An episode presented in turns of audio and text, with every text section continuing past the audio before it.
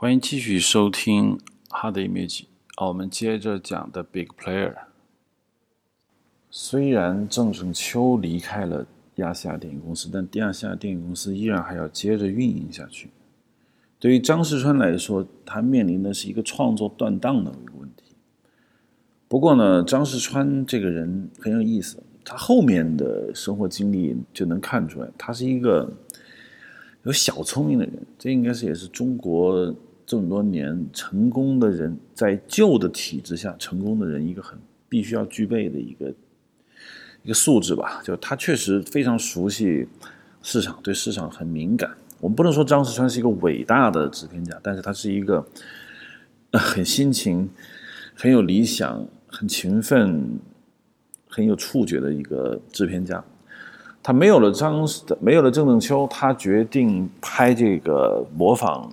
美国当时特别流行的叫动作喜剧，稍微要讲一下美国的动作喜剧。那个时代大概就是在一次世界大战之前，那最后几年，嗯，世界上最流行的电影，包括世界大战打完一直到一九二几年默片时代最好看的电影是就是所说的动作喜剧。当然，默虽然默片时代诞生了。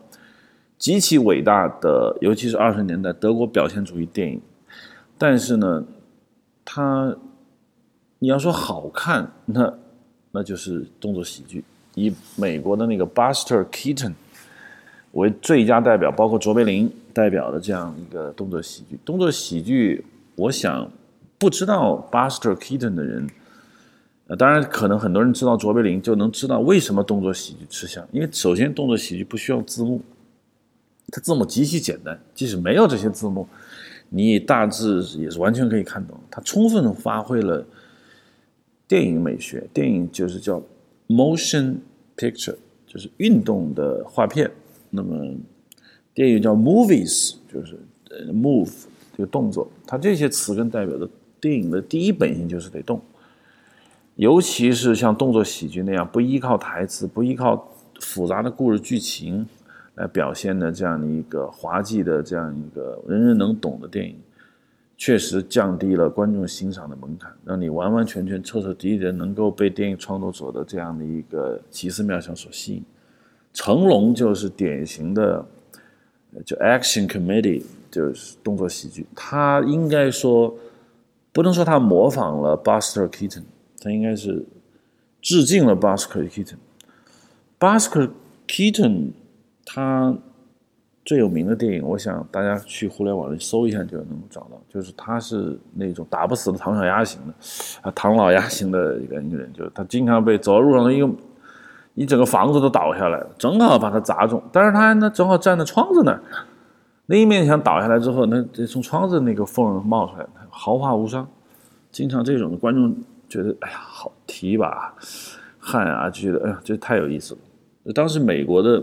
但但但是啊，那个时候亚细亚电影公司在进行惨淡经营的时候，呃，Buster Keaton 应该还没有走入他最辉煌的年代，但是在他之前，美国的这样的动作喜剧已经就有很多了，当时在中国也是非常非常吃香的，所以呢，张世川。也想这么模仿，当然他他能做到的也就是模仿，他还不具备这样的一个原创能力，所以当时就拍了大概十几部这样的短片，一般也就是十分钟、五分钟这样的，由他以前的那些文明系的演员演，基本就模仿吧。但由于张世川本人呢，没有太他在导演方面上确实他没有太多的能力，所以他拍的那些电影呢，也就不是太好。大概能在一些三流电影院放一放，他也就只能去南洋给华侨们看了。那华侨嘛，你说看那些中国大陆这些文明系的演员演一些动作喜剧，非常符合当时华人社会的那种状态。后来一次世界大战打响以后呢，德国作为嗯，战争的发动国，因为当时中国已经是参战国，呃，不，不是说中国是参战国，是说中国当时已经决定走在这个敌人的对手这一方，所以呢，德国的工业基本上就停顿了，艾克发胶片也就没运得过来，所以呢，呃，亚夏电影公司就关门了。亚夏电影公司关门以后呢，张世川很想拍电影，可是他这个时候他没有机会拍电影，他就去干嘛呢？就去跑到他的舅舅那儿继续开始上班。他舅舅呢？当时办了一个叫“新世界”，这个在上海是极其极其极其有名的这样一个，一个大的一个我们我们现在呃怎么来评价这个新世界？应该游乐场，但是它也不是游乐场，就是一个剧院。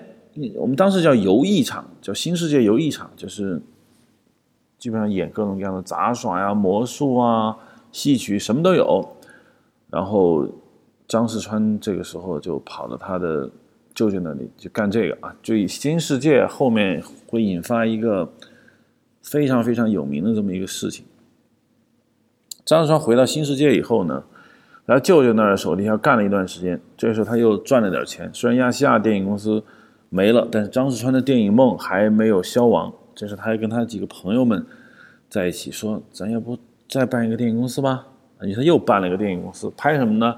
还拍郑正秋的电影，当时他不说了吗？这个《黑吉冤魂》以前要拍，他没拍，因为怕鸦片商砸场子。但是由于这个一次大战以后呢，这个形势环境也变了。尤其一次大战以后，美国的柯达胶卷就来了，大家可以不用这个爱发胶卷。之后呢，他们又有机会拍电影。结果他们终于说：“那就拍。”那咱们就把这个《黑吉冤魂》拍起来。张世川这个时候呢，因为虽然郑正秋不在了，但是他还是跟这个原来郑正秋的一些老班底，包括郑正秋以前一些好朋友还是很熟。他们就说：“哎，来你拍吧，拍拍吧，我们都支持你。”于是张世川就自己来这个重新开拍《黑吉冤魂》。这个时候他演了一个角色。应该说，这是他自己唯一的演过一次电影，从此之后他就没再演过，终于把它给拍了啊！当然，拍这个对他们来说也不是什么难事，就一直拍了。拍了之后，哎呀，非常非常非常欢迎。后来呢，由于虽然这个电影它拍了之后很受欢迎，但是呢，还是说这个鸦片商人还是已经有影响力。过了没过几天吧，大概基本上鸦片商人抗议了，说你们拍一些电影，说抽鸦片害死全家人，那我们的生意没法做了。所以上海这个租界就说不行，那你们不能这么放这种电影，基本上把这个电影给停了。停了以后呢，张世川的电影梦再一次的落空，你怎么办？又回到他的这个舅舅那里来继续搞这个他的，当又开始当那个听差了吧？当时他舅舅。那个地方叫做新世界，这后面要讲啊。新世界出了一个很大的案子，这个一会儿再说。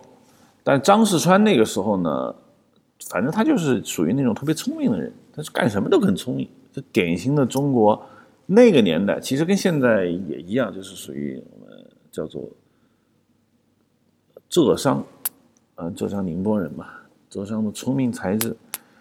他就是有天然的市场的这样一个敏锐力，然后就说啊，我们这个新世界，当时新世界他的舅父家里啊出现了一些亲戚，然后呢，他舅舅死了，他舅妈重新这个掌控这个新世界呢，结果呢，他的舅舅原来有个合伙人，就说那。你的舅舅死了，我是他合伙人，他老婆掌管了，他有点不服，所以呢就决定，呃打官司，要把这个控制权弄到自己手里。结果呢，呃，他的张世川就跟舅母，他的舅妈说不行啊，你这人家跟你打官司，就我们一定要有一个办法能够把他给压制住，这样你跟他打官司，我呢你给我点钱，然后呢我们就去。对面再开一个厂子，这就不叫新世界了，叫新兴世界。总之又在那儿建了个新厂子。总之，张世川现在就跟上海滩里面的那个百乐门的老板一样，他就开始做这些生意了。但是说回来啊，张世川电影梦依然没有消亡。他现在是什么赚钱做什么，都做的还行，但是都挺倒霉的。他做那个《新兴世界》的时候呢，天天在底下说：“哎，我们想个办法吧。”对面是新世界，我这叫新兴世界。观众来了之后呢，两边都想玩，那怎么办呢？就想这个搭个大天桥，但是上海租界不让他搭天桥，因为大概只有工部局有这个资格，说你们这个商人那不能搭天桥，所以他就底下挖地下道。结果地下道挖完之后，说观众可以两边都走，这个地下道漏水，经常。把那个堵在那个地下道里面的那些游客啊，弄得一身水，说他运气不是太好。然后他就说：“那那这样吧，他要做这个股票交易所。那个时候上海做股票交易所是特别特别这个流行的一件事情。当时他的好运来了。当时啊，他认识了一个老板，这个老板呢也是一个商人，叫何永昌，呃，是一个做皮货的。”他就是特别特别喜欢这个张世川，一见张世川就觉得，哎呀，这小子太聪明，太好了。就这中国爸爸有这一毛病，就说，哎，这孩子好，怎么弄呢？把女儿嫁给他吧。张世川就交了一桃花运，他就认识了一个富商的女儿，那个富商特别想栽培他，就说，我给你两千块钱，你去办一个交易所，然后你们就做股票生意。那张世川这个人呢，就体现他不一样。他们当时做股票生意交易所的要办执照，办执照的过程中，他就说说那个啊，岳父大人，那时候他还没结婚啊，你说伯父能不能够给我这两万块钱啊？不，两千块钱能够给我干点别的？岳父就说你要干什么呢？他说我要办电影公司，我以前。洋人那个亚夏电影公司我干过，赚过钱。我现在觉得这个电影还有利可图，咱们就能把这两千块钱，咱不办那个股票交易所了，我们就办电影公司。他他这个他的这个何永昌啊，是一个特别大度的人，他他喜欢这个张世川之后，女儿都要嫁给他，他的全力支持，说你说你干吧，你钱不够还可以在我那儿再拿，你愿意干什么你就干什么。在这么一个开明的这个岳父的支持下，人生是很幸福的。所以他就又约了几个人，都是他以后明星电影公司的最核心的几个骨干啊，周建云这些人啊，凑了点钱，大概凑了一万大洋，开了明星影片股份有限公司。这就是中国最老的电影公司，在一九二二年诞生了。一五万大一万大洋，当时是一个什么概念？得说是一九二几年的时候的上海的一块大洋能买什么东西？一九二几年的时候的上海一块大洋的购买力还是很强的。当时，呃，一块大洋相当于能买三十斤到四十斤米。以现在的米价来看呢，估计是一百块钱以上。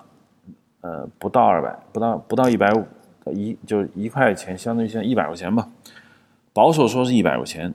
呃，那么张世川拿到的这一万大洋，基本上就相当于一百万人民币。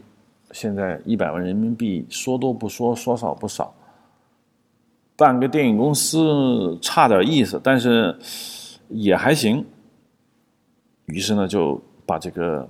电影公司给办起来了，办起来之后呢，嗯，郑仲秋就回来了。他觉得离不开郑仲秋，因为他自己是一个商人。他虽然当过导演，也当过演员，但是他觉得他还是要把郑仲秋老先生给请回来。于是呢，正好这个时候，大概在一九二十年代啊，呃，卓别林红了，然后我说的一个 Buster Keaton 也红了。世界大战打完了嘛？世界又进入到这个世界上最富足、最繁荣的两次大战中间这我觉得黄金的三十年吧，从一九一八年到一九二八年、三八年，对吧？不是三十年，应该是二十多年最黄这个黄金最繁荣的时代。所以呢，当时整个社会洋溢着一副挺向上的一个风格。当时国联也成立了，世界大战也打完了，就觉得你看，我们经过了一场惨烈的战争，我们相信世界大同。那个时候，中国也是这种上下一派这样的一个乐观的情绪，觉得世界大同要来了。国联也成立了，有这么一个国际上主持公道的这么一个地方，由威尔逊总统提倡世界大同。当时整个社会有一种挺积极向上的一种状态，所以卓别林和 Buster Keaton 这样的动作喜剧也是非常非常的流行，因为观众就觉得为什么要喜庆？所以呢，在这样一个情况下，张世川就跟郑仲秋吵架了。郑仲秋就看不上这些动作喜剧，他觉得动作喜剧一点精神内涵没有，他特别喜欢拍他那些就是我们叫伦理片，就是道德教化片。张世川就不干，就说你没意思，我我不喜欢。但其实张世川后面还还是喜欢，因为动作喜剧这种片种对于中国观众来说，它是确实很新鲜。但是你看多了的话，也在没有特别强的原创力情况下。他是会看腻的，最终还是需要故事情节。所以郑仲秋后面主导的电影，包括明星电影公司主导的电影，基本上还是我们所谓的伦理片、催泪片，动作喜剧并不是主流。当时不叫动作喜剧，叫滑稽片。所以当时张世川虽然坚持要拍滑稽片呢，有他当时的道理，但是他后面他也意识到滑稽片不会长久，所以他也。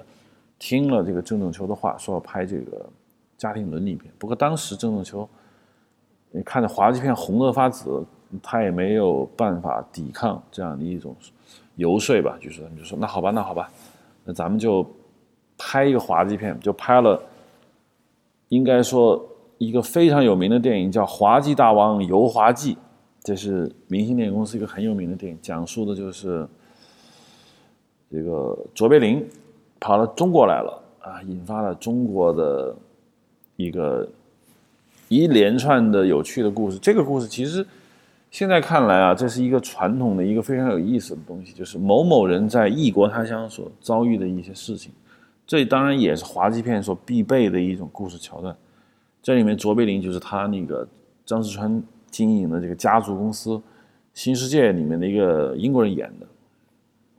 然后他后来又拍了不少这样的一个，郑仲秋也编了不少这样的滑稽片，包括他这个治果园啊，然后什么什么这个大闹剧场啊，嗯，然后后来他又拍了一个别的一个片子，就叫做《张新生》，这个是要我们重点说的一下这个片子啊，张新生是一个干什么的东西？张新生这个故事就是严瑞生的故事。严瑞生是什么故事？大家看过《一步之遥》，其实就知道了。当然，《一步之遥》并不是只有一步之遥才发掘了这个严瑞生的故事。严瑞生的故事在当时中国上海就极其有名，就拍光光拍严瑞生的电影就拍了好几十部，小说、戏剧就特别多。所以，《一步之遥》只是说就就国这么。过这么多年又拍了一遍而已，可能有些人还是像我这样就没看过《一步之遥》的，可能有些听众也有，所以我们要讲一下这个严瑞生这这个故事怎么回事，也想一想，通过严瑞生这个故事来讲讲当时中国上海电影是一个什么状态。严瑞生这个故事，嗯，具体就不多讲了，大致很简单，一个赌徒严瑞生。呃，应该是一个名校毕业吧，然后家里也很有钱，但是由于自己生性好赌，又把钱给动光了，所以呢，就当时就看上了一个妓女，是当时的一个名妓，当时叫做花国总理，他们都有一个妓女选美，然后她是一个第四名啊，总理，然后。把他骗到郊外，把他勒死了，然后从他身上弄走了一些钱。但是很快，由于当时犯了一个很巨大的错误，因为当时上海的私私家汽车特别少，他找人借汽车，然后然后把这个王林英带到郊外勒死跑掉。那你想，这个太容易查了。你借了汽车，然后那一说汽车谁借的，他借的，然后他就跑，那就很容易捉到他。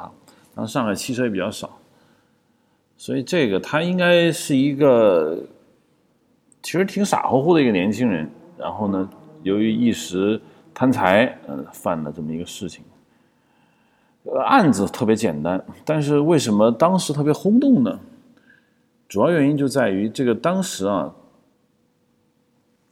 这个案子涉及到当时很中国那个时代很多人特别喜欢的一些元素。首先，中国就特别喜欢这种花边新闻，说一个人杀了一个妓女，而这个妓女又是当时红极一时的花国总理，这个本身就特别吸引。第二呢，这个人还有逃亡，逃亡之后呢，大概过了十来天才被抓住，这个惊险的过程呢大家比较有意思。那最重要的是什么呢？最重要的是这个严瑞生在被捉住以后写了一个自述，讲述他自己是怎么一步步走到这一步的，就是标准意义的这个，就我们叫人生忏悔录吧。整个中国是一个乡土社会，乡土社会一个重要的维系乡土社会的纽带就是家庭伦理，伦理道德，所以这个故事有很强的这个道德色彩。意思就是说，你看一个年轻人，他由于没有道德感，他的伦理精神不强，他是怎么一步步走到最后这个步一步的？这一步他走来之后，给大家最大的教训就是教育所有人，就是说你们不要学他，不要好赌，啊，要要这个有上进心，然后呢，你不要干坏事，然后呢，这样的一个过程，这种道德教化的力量是特别强的。所以除了有这些花边新闻啊、死刑啊、抢劫啊、杀人啊，然后还有这种道德教化，所以当时就特别特别轰动，轰动了就拍了很多人拍了个电影。最早抢先出手的还不是张世川，是一个叫做嗯陈寿英还是叫陈寿之，这个资料不同，两边都有各自说的。就是陈寿英跟陈寿之都会提到这个人的名字，说这个人有人说他他发死人财，因为他以前跟这个严瑞生认识，熟悉，所以呢，他看这哥们儿走了，然后呢，就自己说，哎，我们来投资拍电影，来拍这个，然后我还自己就演他，因为我跟他认识。有的人就觉得呢，他们是电影发烧友，然后他们很有商业头脑，于是就抢先就拍了。这个拍的是一个，应该说是中国第一部长故事片。这个张世川没捞了这个头衔啊。这个严瑞生，就叫《枪毙严瑞生》这么一个电影呢，是当时第一部长故事片，反正赚了非常非常多的钱。嗯，据说是第一个星期赚了四千大洋。四千大洋是什么概念？就四十万人民币。第一个星期，在你想，对于当时的一个电影市场，搁到现在，第一个星期赚四十万。应该说也不算小，尤其他这种投资的电影来说啊，张世川没捞着，但是他就特觉得自己不行，我必须要拍，我必须要把这个空缺给补上，所以张世川呢自己拍了一个严瑞生，但是他这个严瑞生不叫严瑞生，叫张新生。什么叫新生呢？其实就是重新做人的意思。他当然不会用那么直截了当的这样的叫这个，他是这个欣欣向荣的欣。只要是郑正秋编剧的这位老先生编剧的作品，往往就会强调这一点，就是来讲这个道德的教化作用。呃，一定要讲述一个人他怎么样子堕落，然后他要改过改过自新，以后引以为戒，大家不要这么搞。但由于拍这个片子，张世川这个人啊，还是这么回事。张世川他自己觉得啊，道德教化。让老太太们、小太太们、太太们哭，当然很重要，但是呢，他还是有噱头，所以他把这个片子拍成了一个，嗯，很多噱头的一个电影。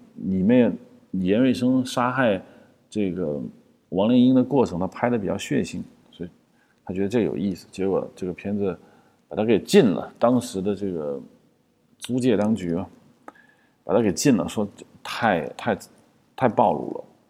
太血淋淋了，太惨无人道了，就把他给禁了。禁了之后呢，这个可以说郑正秋的这部作品就属于很倒霉的啊，张世川又被又倒霉了一次，这个电影就没拍好。我想到这个严瑞生这个电影呢，让我想起了好莱坞的另外一个很有名的一个事情，叫《大丽花》。大丽花这个故事呢，其实跟严瑞生这个故事有点像。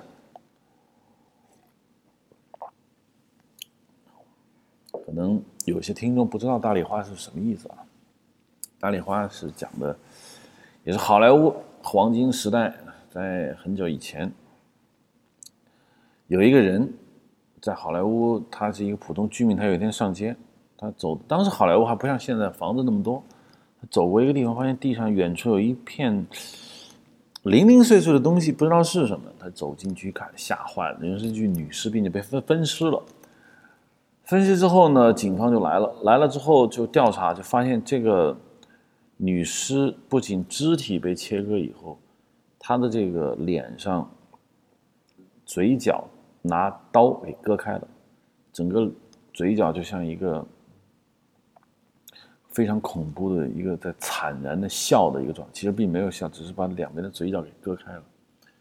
黑色大丽花，这个是。当时好莱坞特别有名的一个案子，这跟王莲英有有点像，一个一个女子啊，一个应该说风尘女子吧。当时这个死者也是当时的一个好莱坞的一个小演员，白天呢也是演戏，晚上就有可能从事援交啊、性交易赚点生活费。总之，在普通人心中，她就是一个多愁多灾多难的一个女孩子。她这样被残忍的杀害到郊外之后，引发了。大家非常巨大的这个同情心。当然，黑色大丽花跟这个王丽英的故事后面是不一样的。黑色大丽花到现在为止也不知道凶手是谁。王丽英好一点，凶手被伏法，王丽英自己也没有被大卸八块，是被勒死。但是从这个意义上来说呢，一个女性，尤其是这种从事红尘业的女性。被杀害、抛弃郊外之后，会引发观众巨大的同情心，这种同情心就带来了这种嗯关注力。所以我就说，严瑞生这个电影在那当时就拍了好多次。姜文的这个《一步之遥》，其实只是很多年以后再拍一次，把他的原来的设定都改了，不知道这是不是他没有成功的原因啊？总之呢。